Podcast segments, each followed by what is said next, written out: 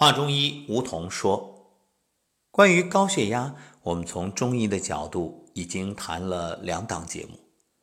那么，有人说啊，这西方医学是为了制造一个病名而发明了血压计，并且想尽办法、不遗余力找借口把药卖给所谓的病人，把本应该为人类健康服务的医学变成了让健康的人永远消失的技术。”平心而论，这个说法呢，也不完全客观。为什么？我相信发明之初，人们的本意肯定是想帮助人类能够在健康的这条道路上啊，不断的探索，能够避免或者说去改变现有的疾病，让自己越来越好。但是。这个科学技术的特点就是，一切存乎于心，你得看用的人是什么样的初心。如果是想助人，那这刀子它可以救人啊，你看手术刀对不对？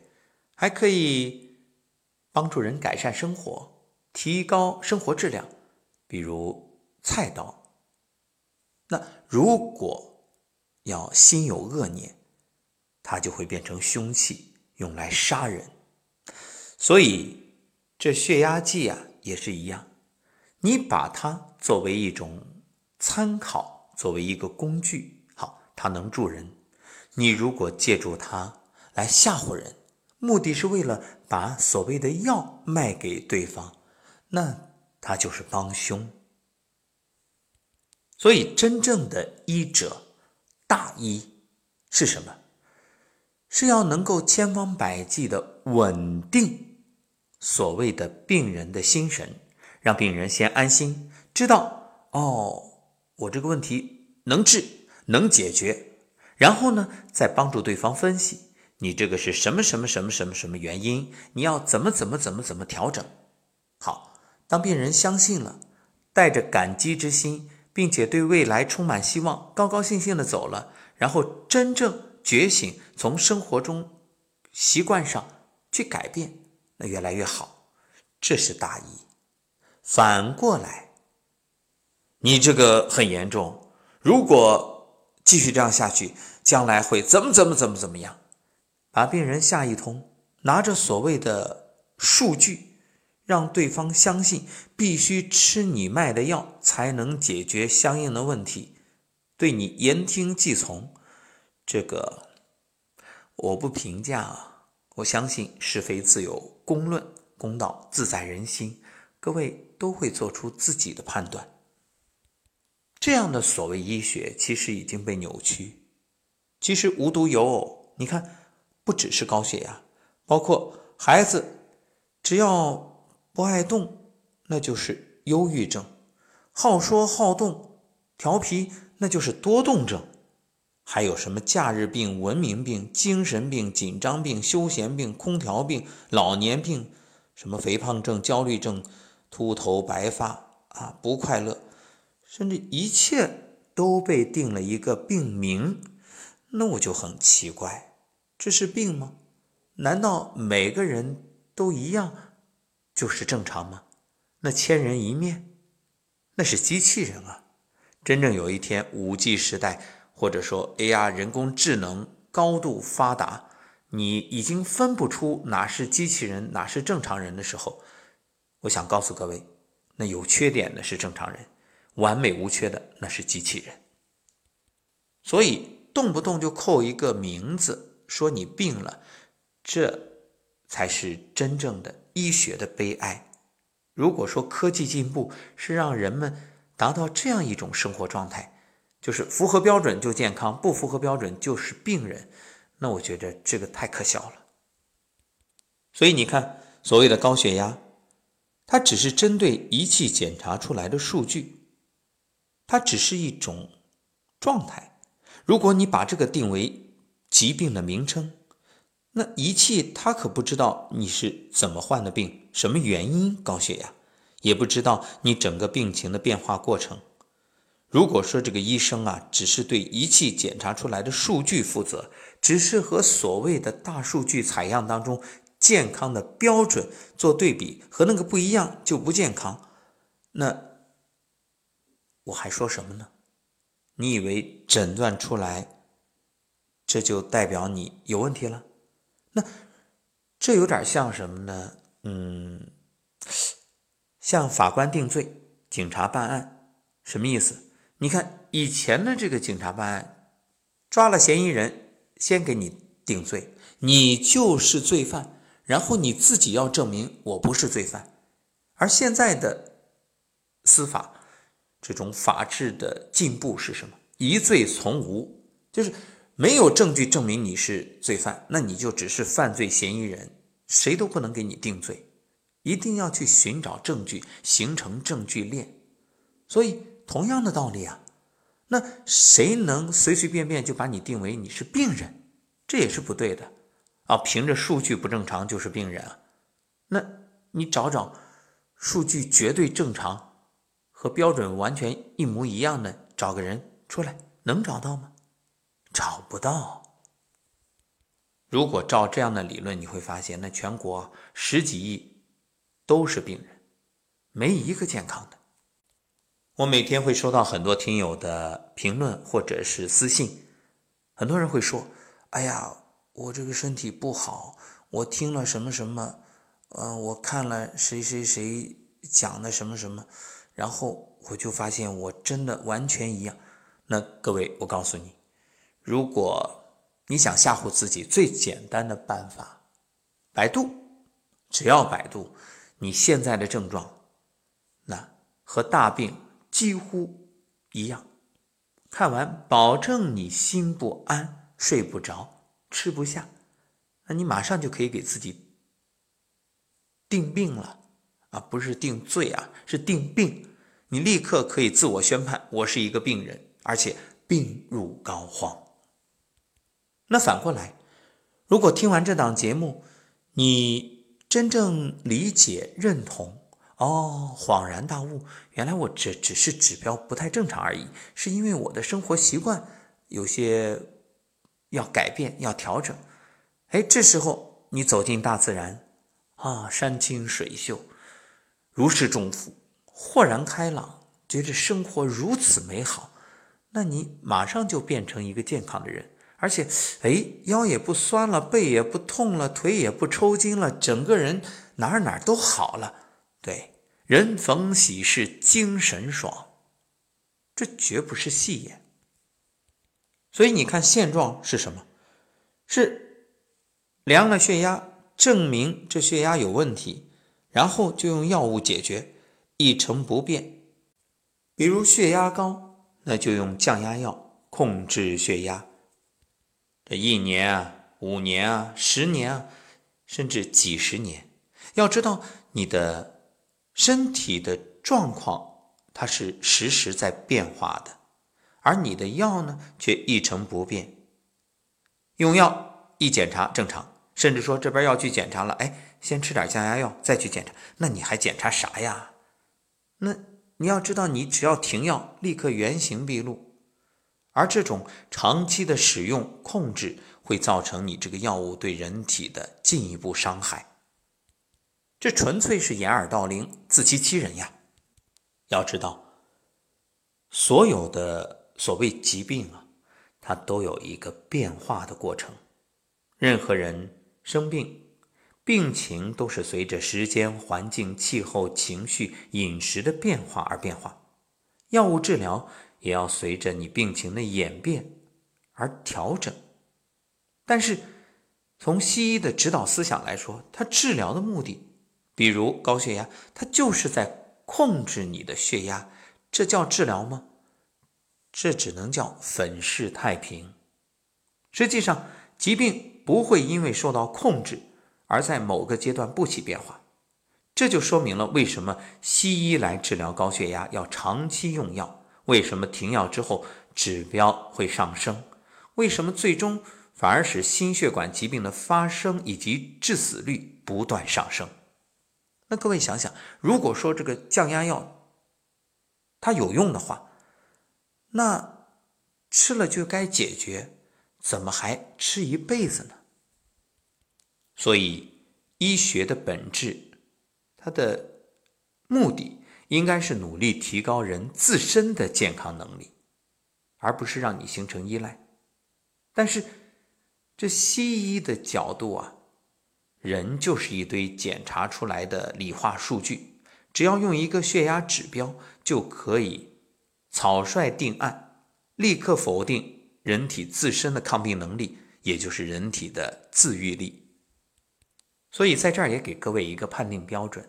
其实咱甭管中医和西医，如果你遇到一个医者，他跟你说没事儿，这个调整一下都有办法，或者他告诉你不用担心，你的人体呢自己会有修复的作用。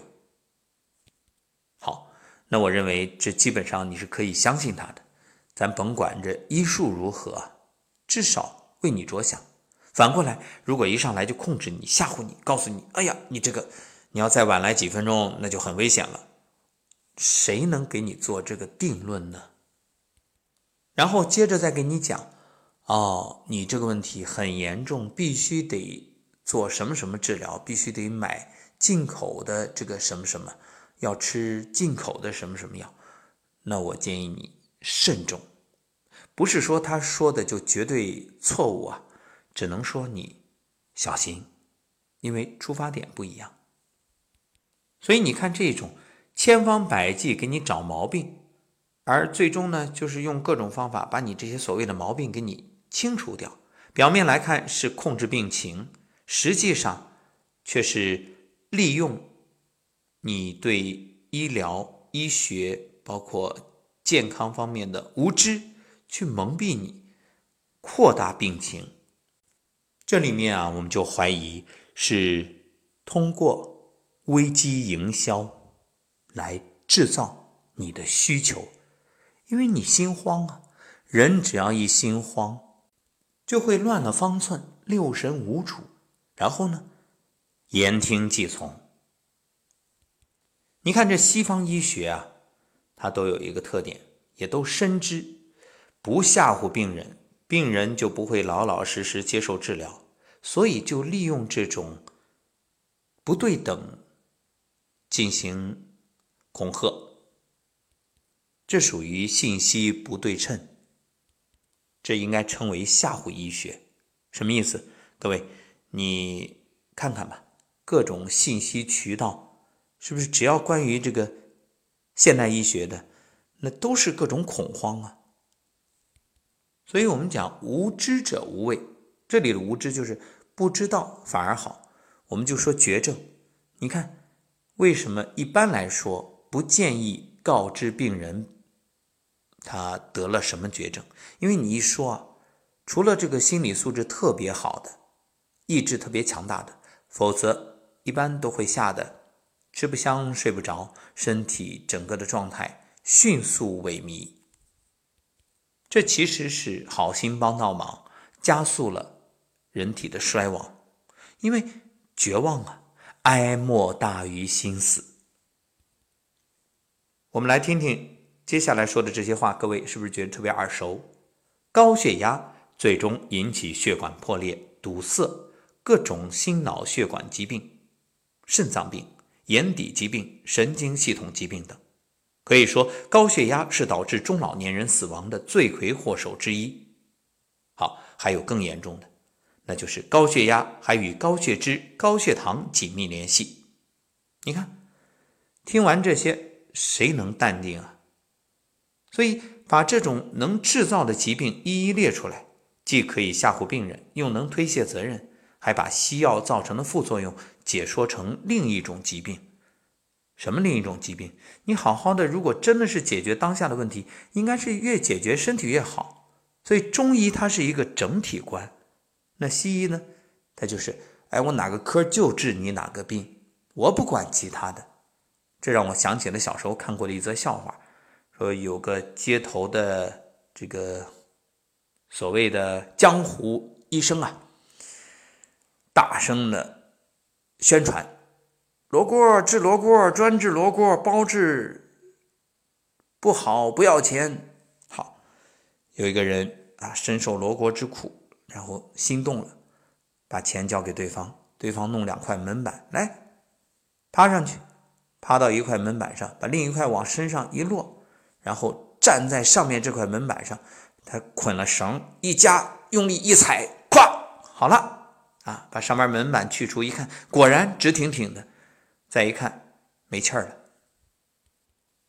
现代生活当中，我们经常会听到这样的说法，和这个寓言或者说典故如出一辙，叫什么呢？手术非常成功，堪称完美，但人没了。所以，如果是为了卖药，为了卖手术的这所谓的器械啊，或者为了给你置换什么，为了追求效益，这个叫治病吗？治病？难道该以最后的效益来考评成绩吗？治病不该是以最后治好多少人为依据吗？那如果说是以赚了多少钱啊，有多大的收益，那这样的地方你敢去吗？当然，也有的朋友可能会说，我服用降压药目的是为了预防，为了治疗高血压。那各位想想。现在的结果，这高血压病是少了还是多了呢？据调查，二零零四年啊，我国十八岁及以上居民高血压患病率为百分之十八点八。据估算，全国患病人数超过一点六亿。而这个数据与一九九一年相比，患病率上升了百分之三十一，患病人数增加了大约七千多万。全国每年因高血压病死亡的人超过一百万，存活的患者大约五百到六百万，其中百分之七十五以上有不同程度的残疾，给个人、家庭乃至社会造成了沉重的负担。所以这就是一个悖论：怎么医学水平越来越发达，医疗条件越来越好，这患病人数反而越来越多呢？我们再来听一听，长期服用降压药的人会有什么样的变化？经常感到胸闷气短，这是因为降压药用久了，造成血管动脉硬化、心肌梗塞、心脏供血不足。所以，如果说预防高血压真的有效的话，那高血压患者应该越来越少才对。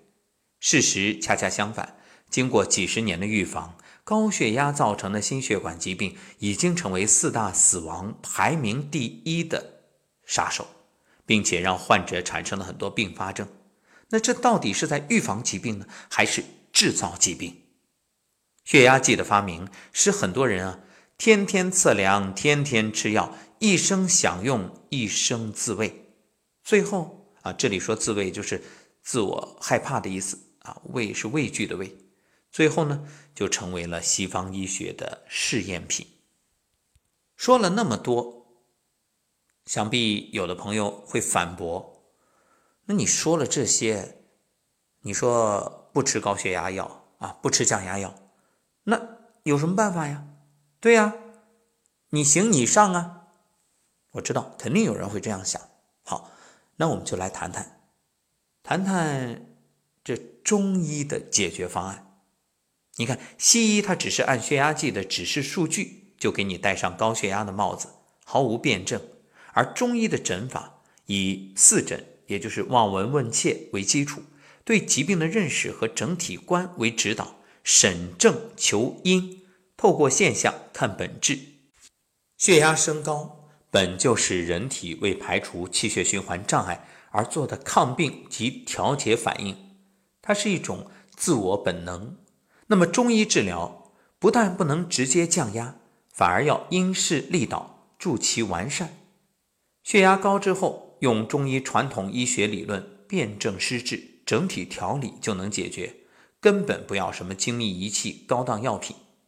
中华医学几千年，甚至更久，其实早就指明人体的脏腑经络、奇横八脉、子午流注，以及对人体的。主治作用，并且可以因时因地因人灵活运用。你看，我们的祖先啊，没有所谓先进的检测设备、治疗仪器，却对疾病的把握以及治疗，比现代医学更科学，更符合人体的实际。中医讲八纲辩证，阴阳寒热，将治病必求于本。四肢离心脏较远，如果是热的，说明人体内没有淤血，没有血块；如果冰凉，说明体内因为寒冷在制造淤血。而产生里寒的原因，最根本的就在于肾阳不足。心脏的动力来源于肾，只要肾阳充足，就会使人体各种功能恢复，心跳自然有力，淤血得以融化，症状自然消失。这就是以阳化阴。所以中医不需要测量血压，更注重症状反应，比如头晕、四肢麻木、四肢冰凉。颈项强直、头痛、耳鸣、心绞痛等等，这个时候如果测量血压，大多是偏高的。而在中医这里所反映的是相应部位阴阳失衡，往往是气血不足。所以不要把高血压看作是病理的破坏和治疗的对象，而应该看作治疗的服务对象和依靠对象。所以因势利导，助其成功，帮助这个抗病反应完成。附子大热是温阳良药，淤血遇到附子之热，就像冰遇到火一样自然融化，不但能够清除现有的动脉血管淤阻，还可以预防人体再制造淤血，治标又治本。所以治疗心脑血管疾病，应当以温肾助阳、补血化湿为根本原则。用这个方法治疗期间，血压大多会有升高，甚至头痛。这个时候坚持服药，千万不要被血压计的数值吓到。等到肾阳恢复、淤血融化，血压必定下降。所以，西方医学发明的降压药物，主要是抑制人体中枢神经，使心脏功能减弱、泵压减少。表面来看，血压好像降下来了，但结果却是动脉末梢的血管和组织长期处于缺血状态，手脚冰凉就是最好的证明。由于供血不足，毛细血管慢慢的变脆堵塞，患者受到刺激过分激动的时候，心脏加速跳动，血压陡然升高。脑部毛细血管因为长期处于缺血状态，失去弹性，很容易导致破裂而发生脑卒中。这就是为什么脑卒中患者年年大幅上升，死因排名第二的原因。少数幸运者虽然保住老命，也落得终生残疾。西方医学测到的血压指标呢，都是主动脉的血压，而许多患者在测量到高血压的时候，毛细血管往往变脆、堵塞而缺血。毛细血管其实是低压甚至无压，所以在高科技旗号下测得的血压指标，其实根本不科学。西医诊断依靠的是机器和化学分析。所以，对人体内部的整体性、相互联系、相互作用的理念一无所知，只是看到疾病的表象，将动脉血压指标作为辨病诊断的依据，成为治疗的对象，相应的发展降压治疗，并以此作为判断疗效的依据，结果压制了机体的自身调节能力，也就是自愈力，加剧了高血压恶性循环，加重了脏器的调节负担，压而不服，纠而不正。旧病未除，更添新病。心为君主之官，本不受病。有病大多是西医编造出来的。长期服用降压药，造成心肾功能衰弱，无力排除气血循环障碍。所以，西医和降压药，这才是引起心血管疾病的真正元凶。当然了，我们也不排外啊，也不是说一定说中医好，西医不好。西医有它的特点。如果说西医能够虚心的学习中华医学理论，用中医疗法来治疗心脏病，那么全世界也就用不着降压药了，用不着心脏移植手术了。不过，这对于西医来说等于自废武功。真正能够放下这种对利润的追求，而做到全心全意为病人着想，我们只能说希望如此。大多治疗心脏病的药物和科学仪器啊，在西医进行中医这种理念指导和调整之后，就会成为废物和垃圾。到那个时候，心血管疾病这个头号杀手将不复存在。各位，现阶段你想指望这样，我觉得难。那靠谁呀？咱就别寄托了，靠自己呀。对啊，我不让你挣我这个钱，那我安安心心的，我站桩好不好？我颤抖功好不好？我做太极养生步好不好？我静坐静心，每天中午要么午睡，要么静坐养心，好不好？我让自己心平气和，放下压力，好不好？所以一句话，健康自我管控，别把健康的权利交到别人手里。当然，我知道今天这档节目啊，有些人不爱听，谁呀？某些医疗仪器的制造商啊、经营商啊，某些还在用这种方式敛财的人啊。但是不能因为你不爱听，我就不说，对不对？当然，也欢迎我们来辩论。血压计没有给健康带来福音，反而变成了敛财的工具。当你了解了高血压的真相，就不会被血压计这样一个毫无意义的检测数据所迷惑，也就会免遭伤害，并通过了解中医的预病之理，选择正确的治疗方式。还是那句话，种因得果，注重你的生活习惯，食饮有节，起居有常，不忘坐牢，这样养生保健以达健康的目的，其实就那么简单。欢迎每天收听《话中医》，养生有道，让我们一起把健康还给自己，掌握主动权，让自己的身体越来越好。我相信你可以。